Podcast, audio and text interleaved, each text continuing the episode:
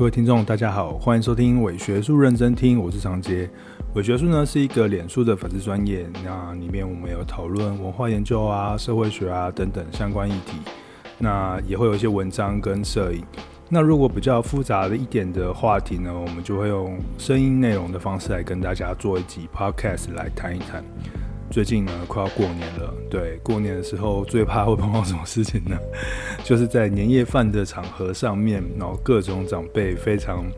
热切、积极的询问你啊，结婚没啊？然后你要生多少小孩啊？小孩生了没啊？等等。呃，所以我就想到了一些跟生育啊、跟嗯生小孩有关的议题。呃，我记得昨天我们家尾牙，那在尾牙的这个场合上面，大家就在年轻人们就在讨论。到底要不要生小孩？我想隔壁的那个长辈应该会觉得头很痛吧，因为我们这一组的，我们这一桌的年轻人们，很多人都不想生小孩，然后有生小孩的人呢，都觉得生小孩实在是太痛苦、太浪费钱了。所以呢，我这一集我们就来谈一谈哦，就是在这个时代，嗯，从两千年开始的这个时代，呃，生育或者是性行为或者是恋爱、结婚这件事情。为什么会越来越困难呢？除了经济的因素之外，我们可能还还有非常多其他的因素。那我们今天就来谈谈这个问题。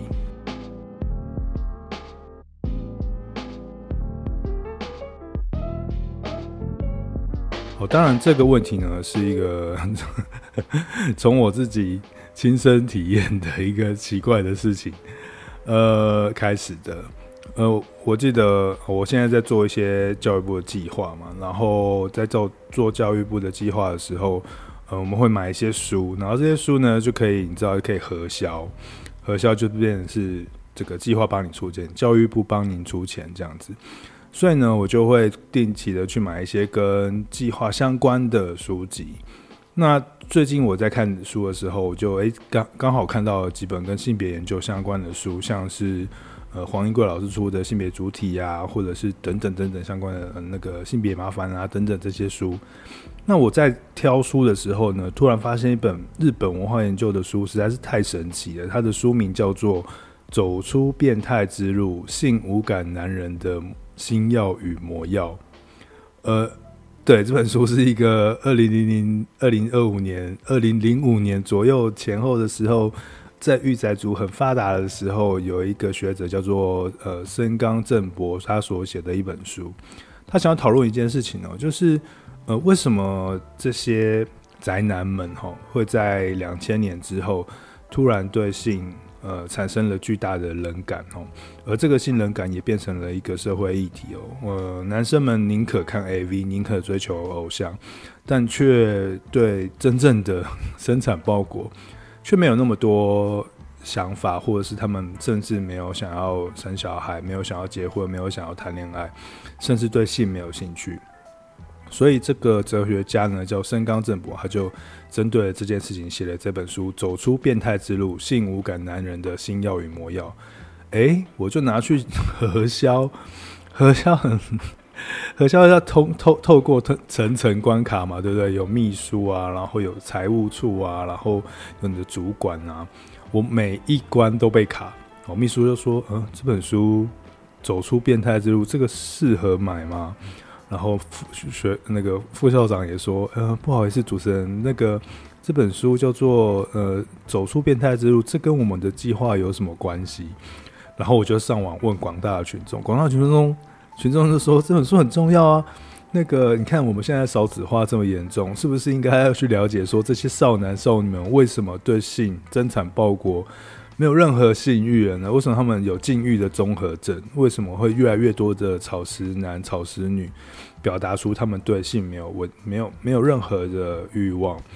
呃，所以这个深冈正博呢，就针对了这样子的一个社会现象，然后提出了他这本看法，出了这本书《走出变态之路》，并且呢，呃，发表了一系列的论文来谈论这样子的人生大事。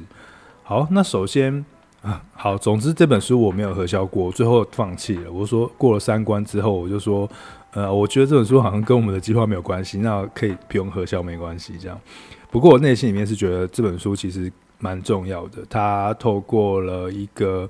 性别研究的男性性别研究的角度进入到我们的社会的现象当中去，呃，用一种现象学的哲学研究方法去了解说为什么男性啊会呃放弃这样子的人生大事。那我们先来简单的讨论一下深冈正博。深冈正博呢，出生于一九五八年哦，算是呃战后的时代第二代这样子。然后他出生在高知县的高知市。那一九七七年呢，进入了东山，呃，不是东山，进入了呃东京大学。然后最初他学习的是物理跟数学哦，后来哦有很多那种理工人，后来都会转向哲学或者是伦理学。但后来也是一样转向了哲学。在研究的研究所的过程当中呢，他讨论了生物伦理跟环境伦理，当然这跟他原本的兴趣有关系了。那还谈论了一些维根斯坦的晚期哲学。那就在这个时候出现了一个转捩点哦，他对生命或者是生育这件事情有极大的想法，可能是刚好在那个两千年前后的时期，呃，出现了呃日本这种比较信任感的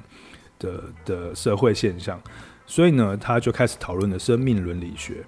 那除了像是生命学的邀请啊，或者是呃脑死之人啊等等相关的一些书籍。那他也讨论了，在这样子的这个没有宗教时代的宗教时代中，呃，什么叫做宗教，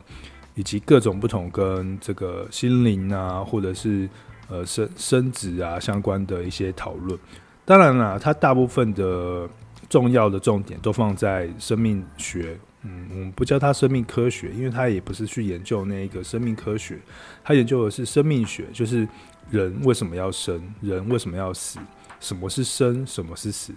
讨论了大量的呃脑死的器官移植啊，哦，女性主义的生物学伦理啊，堕胎啊，残疾运动啊，草食男子啊，性冷感啊等等相关的议题。所以呢，那个时候在呃两千一零年前后，他的一些论述其实是蛮受到日本的学界的重视，还有这个一般的媒体的重视，尤其像是草食男，我们等一下后面会提到。那在两千二零年的时候呢，呃，他出了一本书，叫做《如果我没有出生会更好吗》。他讨论了这个反反生育主义的这个批评，呃，变成了热门话题。这等一下我们也会提到。所以你可以看到整个路径脉络看下来，深冈正博他所关注的就是近年日本少子化跟生育议题。所以当然这本书非常重要哦。那个走出变态之路，男性到男性到底要怎样才不会变态，才不会只关注在萝莉或者是这种虚拟的歌手身上？要让这种性无感哦，这种性冷感变成是解方，要一个解方如何解决它，或是他，或者是了解说我们为什么会陷入到这样子的一种无感的男人的情况下。所以呢，我就买了这本书。好啦，当然这本书它是非常波折，它嗯经过了三次的审查都没有过。不过我就算了，我就静静静的把这本书读完。那我就发现呢，呃，这本书还蛮有趣的。从它整体的脉络来看，它会是一个呃讨论日本生育的一个流行文化研究的基础。所以我们今天呢就来讨论这个如何走出变态之路。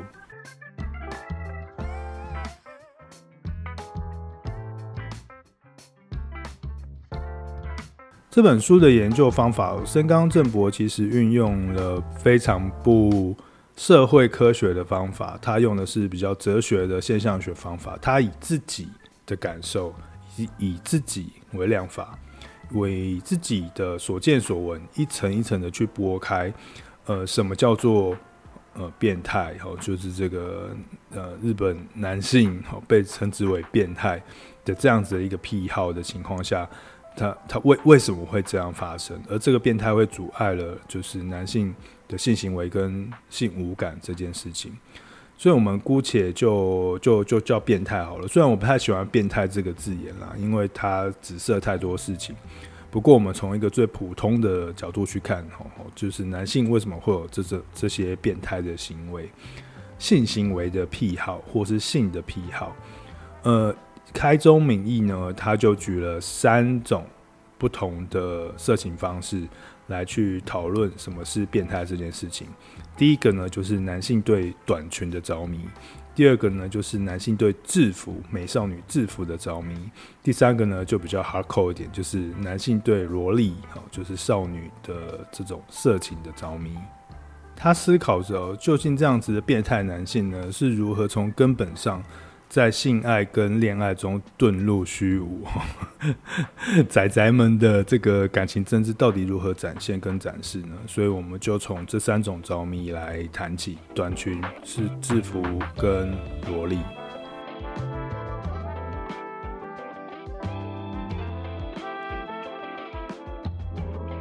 他认为哦，其实色情这件事情哦，是一种被赋予的意义，有非常多的色情是指向非女性本体，哦，就是对女性的身体肉体本身产生欲望的这件事情，而反而会符号化。那他第一个举的例子呢，就是短裙。短裙它之所以会色情，是因为它被赋予了各种不同的意涵哦。原本短裙是九零年代日嗯女女性的服饰的一种选择，就是裙子不要超过膝盖的各种不同的短裙，有紧身的啊，或者是百褶裙之类的。在这样子的男性观看之下，这裙裙短裙的尺重点从尺寸变成是好像可以看到内裤。啊，对，这是一个蛮奇怪的东西。呃，如果大家有注意到就，呃九零年代八呃两千年前后的动漫作品，或者是一些写真集的话，你就可以看到男性们在好像可以看到内裤的这样子的一个遐想跟妄想中，产生了一个色情的硬核。如果你直接给男性观看到内裤，那反而就不色情了。从八大爷的讨论来看，我们可能可以法国哲学家，我们可以看到，就是真正的色情其实在于破坏禁忌啊。也就是说，如果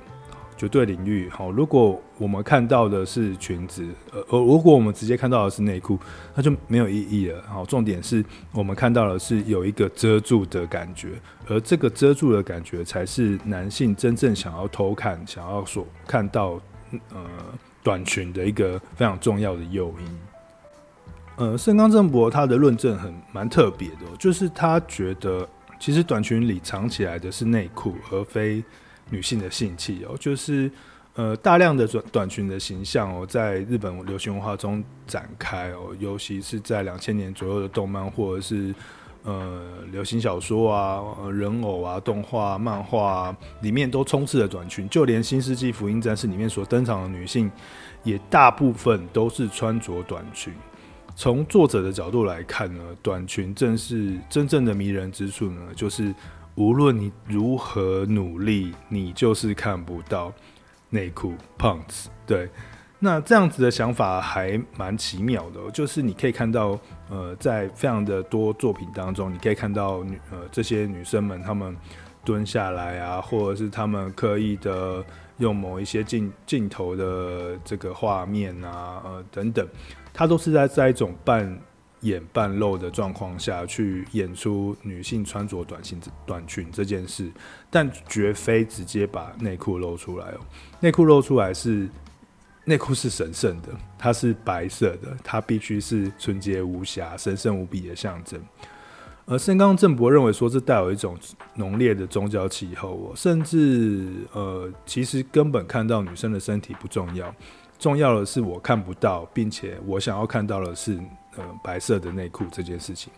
白色内裤已经取代了女体真正的女体本身。当然，这对女性的幻想有非常多，尤其是白色的内裤，它的那种宗教的神圣性感，呃，性性神圣性，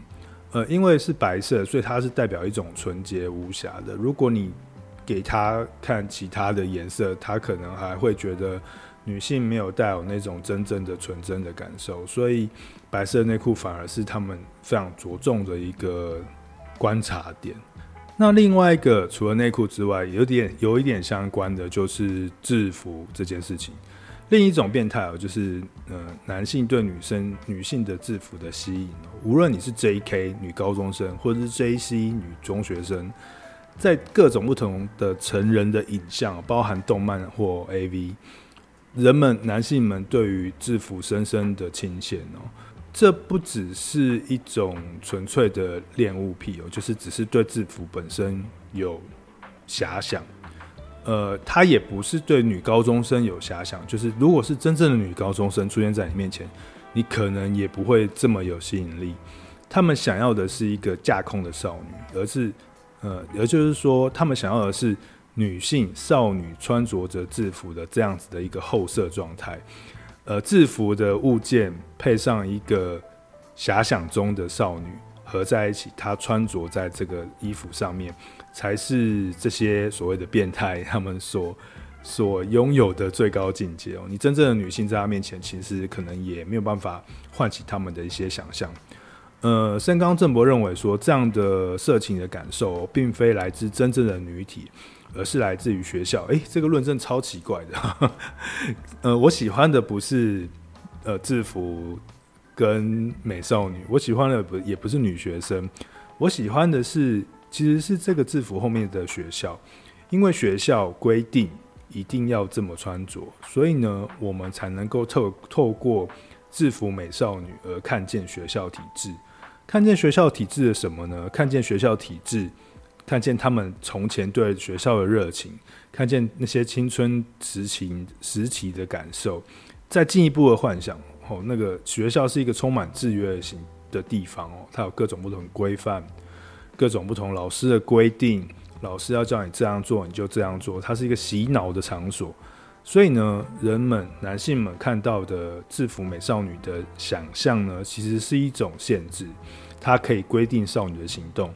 规定少女的行动，这样子的想法才是制服引起色情的真正、真正、真正的核心的部分。啊，其实我自己去日本玩的时候，我也是常常在好奇说，哇塞，他他们的。女生无论在冬天非常寒冷、下着雪的时间，他们都还是有穿着着这个短裙，呃，还还蛮厉害的。甚至他们，嗯，在平常出门的时候，不是在上班上课的时候，他们也会穿着制服出门。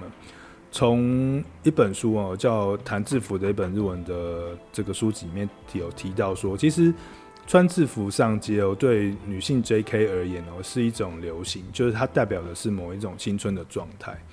所以制服这边这件事情，其实是可以讨论非常非常多事情。那刚好在我们这个变态的角度来看，我们看到的是制服，它是一种呃可以进行规约的一种方式，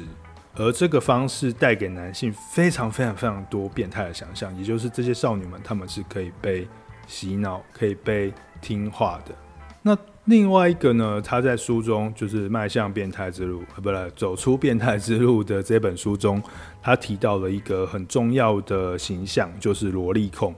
呃，萝莉哈，它变成了一个情节，所以它就变成是萝莉控。所谓的萝莉，就是对于未成年少女或者是刚成年的少女，十二岁左右的少女上，呃，所感受到的情色情的感受。那为什么是十二岁呢？因为在十二岁之前是儿童，在十二岁之后呢，变成了青少女，所以十二岁是一个转变的期间。所以你去看很多萝莉控，它的设定都是在十二岁左右，吼，刚开始有女性性征出现的时候的那一个感受。呃，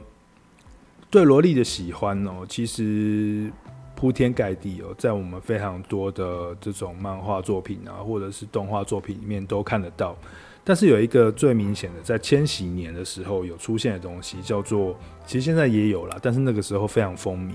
就是各种不同的偶像团体，像是 Morning Girl。如果大家对早安少女组，有点年代的说法，如果大家对早安少女组有一点想象，或者是有点认识的话，就可以了解早安少女组就是充分利用了男性对萝莉的一种偏好所成立的一个团体。呃，这这里面有分成男性跟女性的观点哦。从女生的角度来看哦，她就是觉得哦，有一群年轻的女生就像自己当初的青春一样，所以她们可以这样子打扮，可以这么活泼，哎，好可爱哦。可是对于男性来讲哦，就是另外一种奇怪的想法，就是他会认为说，哦，这些女生她们好像刚十二岁、十三岁、十四岁、十五岁、十六岁组成团体之后，然后她们都还带有稚嫩的少女的样子。并且她们，呃，都还蛮性感的。她们出了写真集，出了 MV，其实都有非常多不同的性暗示。比如说，呃，涂了口红，比如说化了浓浓妆、化了妆，或者是喝牛奶，或者是做一些体操等等的这些动作。这些媒介内的内容呢，它呃传达一件事情哦，就是这些少女们哦已经可以发生性爱的这种暗示。这个暗示呢，带给非常多男性遐想哦。我自己以前看《早安少女组》是没有这样子的感受啦，但是透过森冈正博的论证哦，我后来再去找出那个 MV Mini Mini Girl 还是什么 Morning Mini Girl 之类的，呃，的确，他是找了一些比较年纪更小的女性来去当做写真呃写真集或是 MV 里面的女主角，你就可以看到呃早安少女组小早安少女组亲早熟的一面哦。那个早熟，从女性的角度来看哦，就是我们可以解释成说哦，她是一个小大人，好玩扮家家酒的这种装扮，她偷妈妈的口红来擦，或者是她想要打扮自己可爱的样子。可是对于男性来讲，她却是一个惊心动魄的内潜台词，就是这些女孩子是具备性条性行为条件的少女。所以我觉得，在日本的大众文化当中，两千年前后。透过男性在呃流行市场上面的权力关系，以及他们的收看跟收播，《早安少女组》其实推播了非常重重要的萝莉控的一个一个流行，在整个日本流行文化当中。其实我自己哦，也在台湾的，或者是我我的周遭的一些现在的呃社群或者是资讯管道里面看到。类似这样子的一种变态哈，用狭隘的客观凝视去取代整个女性主体存在的一样这样的视野，比如说像晕船乐界所，我我真的是我我记得我这学期有评一一本论文，然后他用晕船乐界所来跟韩炳哲的性好的的爱的这件事情来做一个讨论。那一开始我觉得好哦，好像蛮有意思的，因为你晕船嘛，晕船是一种。感情的当代现象，然后乐界是一种修炼，所以他的结论是有点是像这样子。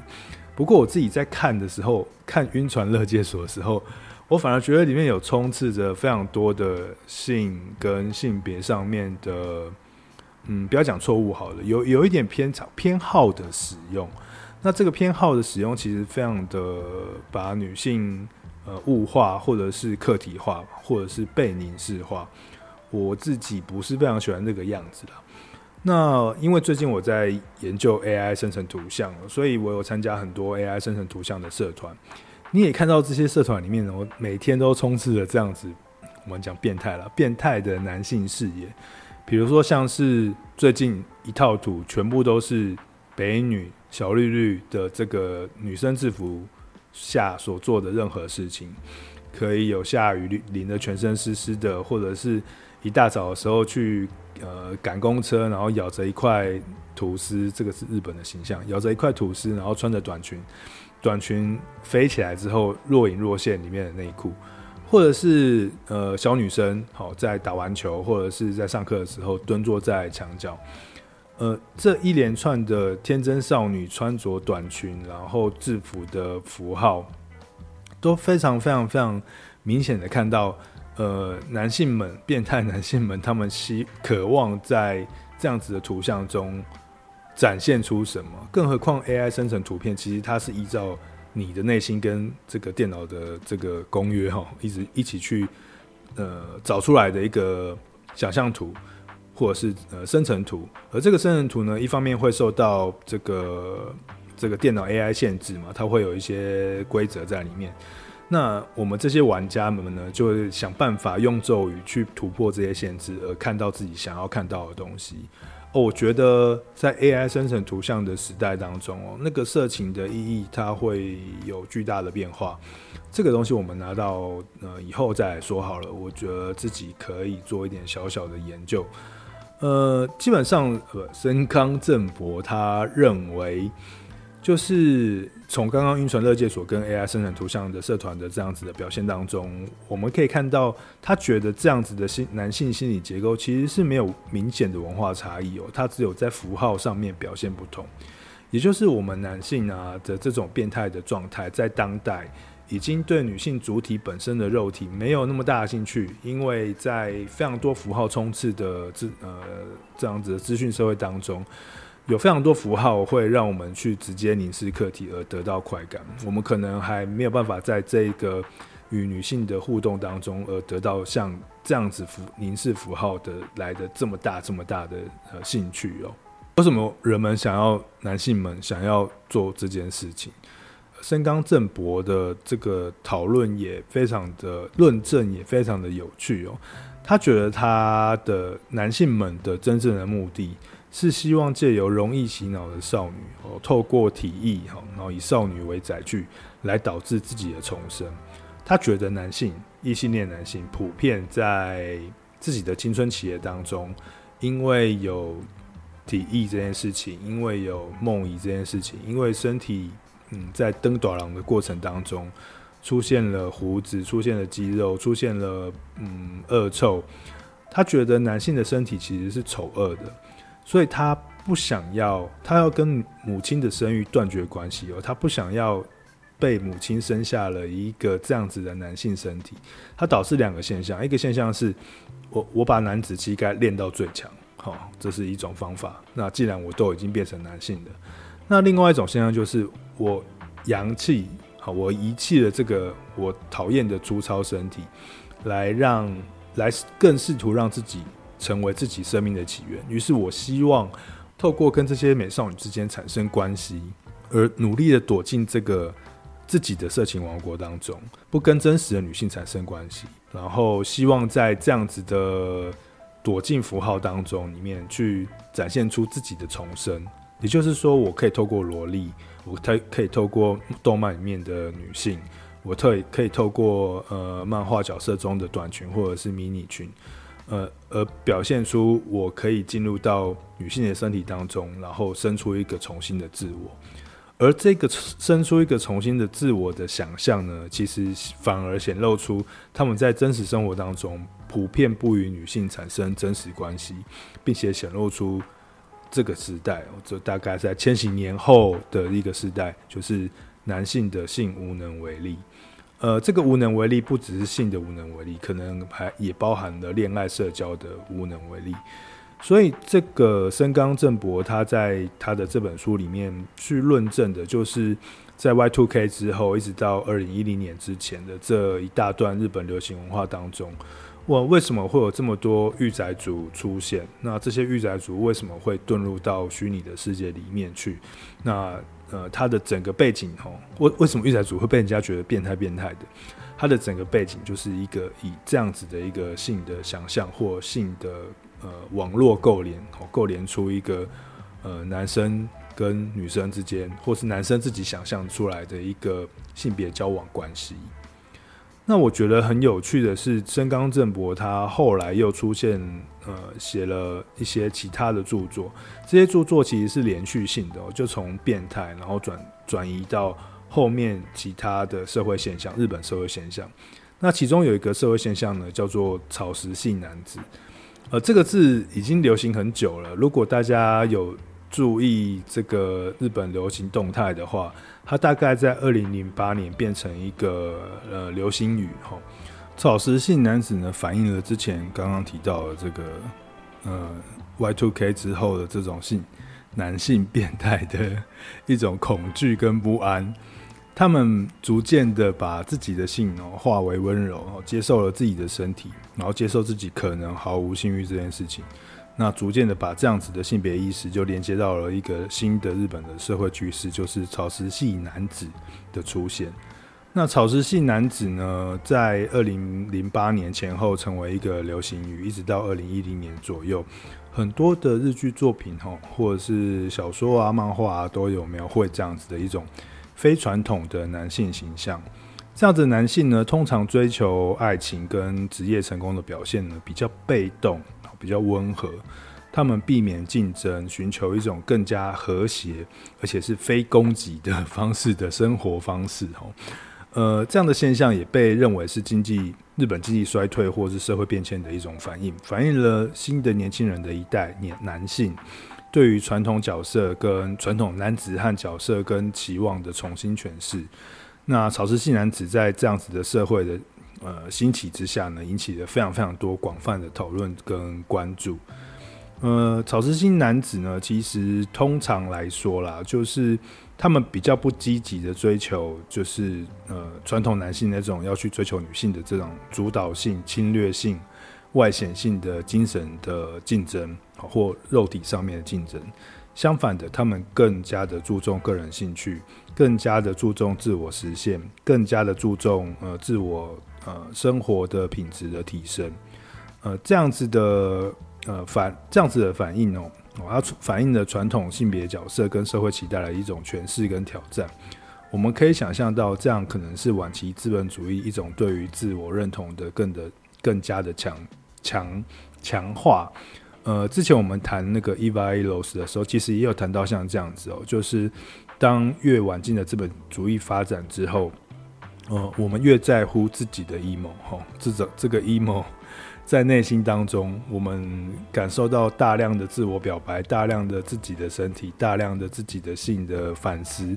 不过，反而不去追求一个他者在我的生活中出现。或许会有一些露水露水姻缘，或者是会有一些呃简单的社交行为。不过，整体而言，算是更加的被动，跟更加的保守。那草食系男子的整个社会趋势其实一直延伸到现在了。我们在日剧的或者是动漫里面所看到的，就是比较不像是两千年前呃那种比较激情的男性，像《爱情白皮书》里面那种大谈恋爱这样子，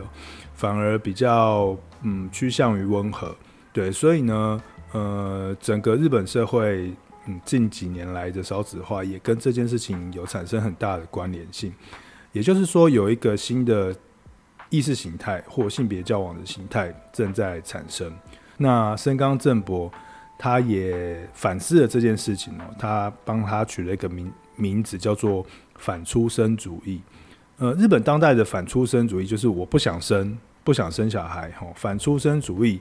跟日本他们国家面临的社会政治的挑战有密切的关系哦，因为经济的停滞啊，因为工作压力非常非常的高啊，因为我房贷缴不起啊，因为生活成本上升，因为养小孩的成本上升，还有对于未来的不确定的这种担忧，决定了这些因因素决定了年轻人们的生育政策，导致许多人他们会选择不生育或是推迟生育。这件事情在昨天 我的尾牙的这个呃小孩，就是二二代三代群的讨论当中也呃也不断出现哦。他们认为说，呃你要有钱，你要有时间，你才有办法去呃生育出新的小孩。那如果你的时间不够，如果你钱不够，那为什么我们还要出生，把小孩出生出来让他们受苦呢？那我们不如就好好的把自己的。人生把自己的生活管好就好了，而不要去跟二战后的那一群父母，吼，就是他们很努力嘛，然后生小孩，然后组成家庭的这样子的关系或这样子的家庭形态做一个断裂。他们希望他们只要顾好自己就好。这也就是呃，当代的年轻人们，甚至在台湾的普遍出现的一个。呃，伦理学的想象，或是伦理学的实际的做法，就是反出生主义。其实我觉得啦，反出生主义其实也算是一个善、蛮善意的伦理的观点哦。他们嗯，非常积极的提出一个理论框架。他们认为说，呃，既然我没有办法造成新生命的愉快或快乐，那我就可以创造出呃新生命的减少痛苦跟不幸。呃，我如果不出生，如果他们不出生的话，他们就不会得到痛苦，不会不幸。所以呢，当出生主义强调在考虑生育的时候，他们就会避免潜在生命的痛苦跟这种不快乐，来当做衡量的重要指标。他们减少痛苦，然后提高整个社会的福祉跟自己的福祉，然后来形成了一个他们所谓的反出生主义的伦理。呃。从这个角度来看呢，我觉得当代的青年他们所展现出来的反出生主义，其实还某种程度上算是一种有建设性的伦理立场。当然，你可以用很未来学的角度，或是用很长远的这种国家发展或中长程发展的角度去思考，不生小孩，然后维持在那个变态或者草食男的状态当中。可是，嗯，对于我们这一代的年轻人而言哦，我由于脱离了父母上一代那种为你打拼，而留下了丰丰富的家产之后，你可以好好做自己的这样子的一个社会的核心，而让我们觉得，如果不不生小孩，其实好像也是一个更好的选择。呃，我们应该好好的过自己的人生，不要拿小孩来当做一个。呃，养儿防老的一种防范的机制。当然啦，小孩出生有很多有趣的事，他也许可以带给你的家族新的生活。不过，嗯，反映现在普遍在全球的经济跟社会政治状态哦，呃，年轻人们他们想到的是，小孩生下来之后，可能并不会过着更好的生活。那不如我们就不要生小孩，让小孩好好的就留在。嗯，留在 留在试管里面看，以后搞不好就是有更好的生活的时候，试管婴儿可能会是另外一个脱离将生生殖脱离家庭的一种嗯蛮好的可以再思考的东西。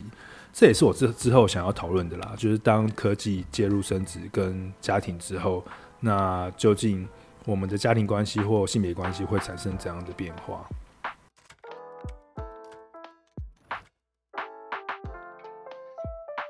好，今天呢，其实就是因为我这本书过不了，所以呢，我就想要谈谈谈一谈这一集，好好跟大家介绍《走出变态之路：性无感男人的新药与魔药》这本书。呃，其实它的日文翻译很简单，它的日文翻译就是“无感的男人”，好，就是为何当代的日本男人是无感的。那翻成中文之后，因为作者译者想要让它更加具有那种哦，到底是发生什么事的感觉，所以加入“变态”这个字眼，这样。那也的确因为这样哦，大家就稍微注目到这本书哦，连我们的秘书阿姨还有我们的这个财务处都看到这本书的奇妙之处。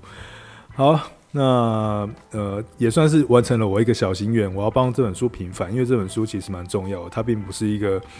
奇怪的书，虽然说它贴在年存单上面的时候看起来蛮变态、变态的这样子。好，OK，那今天的伪学术认真听呢，就跟大家讨论了当代从两 Y2K 两千年到现在为止，呃，整个性别关系的变化。那如果大家还有任何兴趣，或是大家有什么想法的话呢，可以在下面的留言，哦，留言给我听，